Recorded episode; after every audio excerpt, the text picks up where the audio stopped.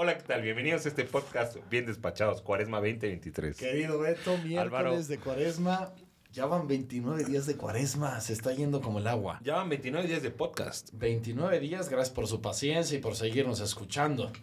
Y nos sigan y que nos acompañen y nos envíen sus comentarios. Nos vamos preparando a la recta final, así es que nos metemos de nuevo a esta estación. Décima estación, Jesús es despojado de sus vestiduras.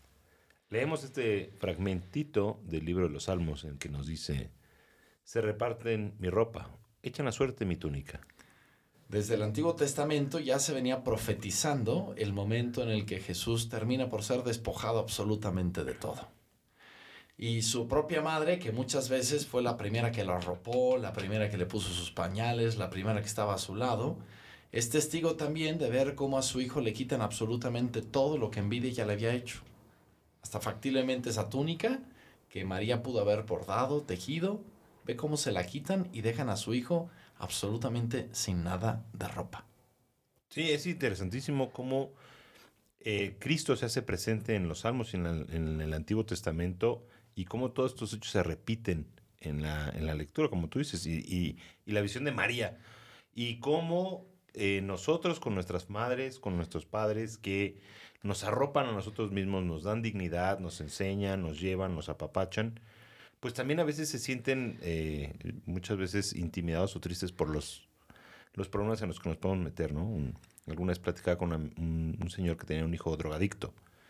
Decía que irlo a sacar de los separos o irlo a recoger pues, de, los problemas le generaba mucho, mucho dolor. Muy triste. Y, y Cristo, Cristo y María entienden los problemas de los hombres, los problemas reales.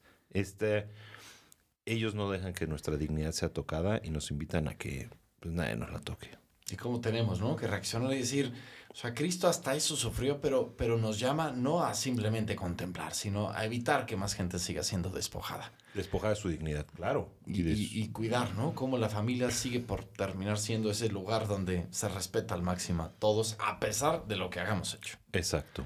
Pues vamos a tener en nuestras oraciones hoy de modo muy especial aquellos que viven, fíjate, en esta pequeña cerradita de Matías Romero Saludos a los de Matías Romero. y a los de Roberto Gayol. Vamos a tenerlos a todos ellos en nuestras oraciones. Hay un colegio por ahí también.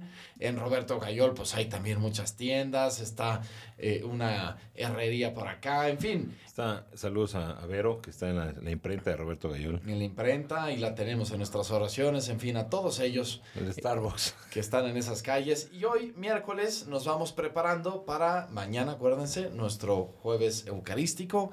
Nos vamos a ir metiendo muchísimo en la oración y, y dejando que Dios siga actuando en medio de nosotros. Los rosarios, las oraciones, todo esto. Este, Pues mil gracias por escucharnos. Continuemos este camino de salvación, siguiendo a Cristo para profundizar y acoger su misterio salvífico. Que Dios Padre, Hijo y Espíritu Santo nos acompañen en este día. amén.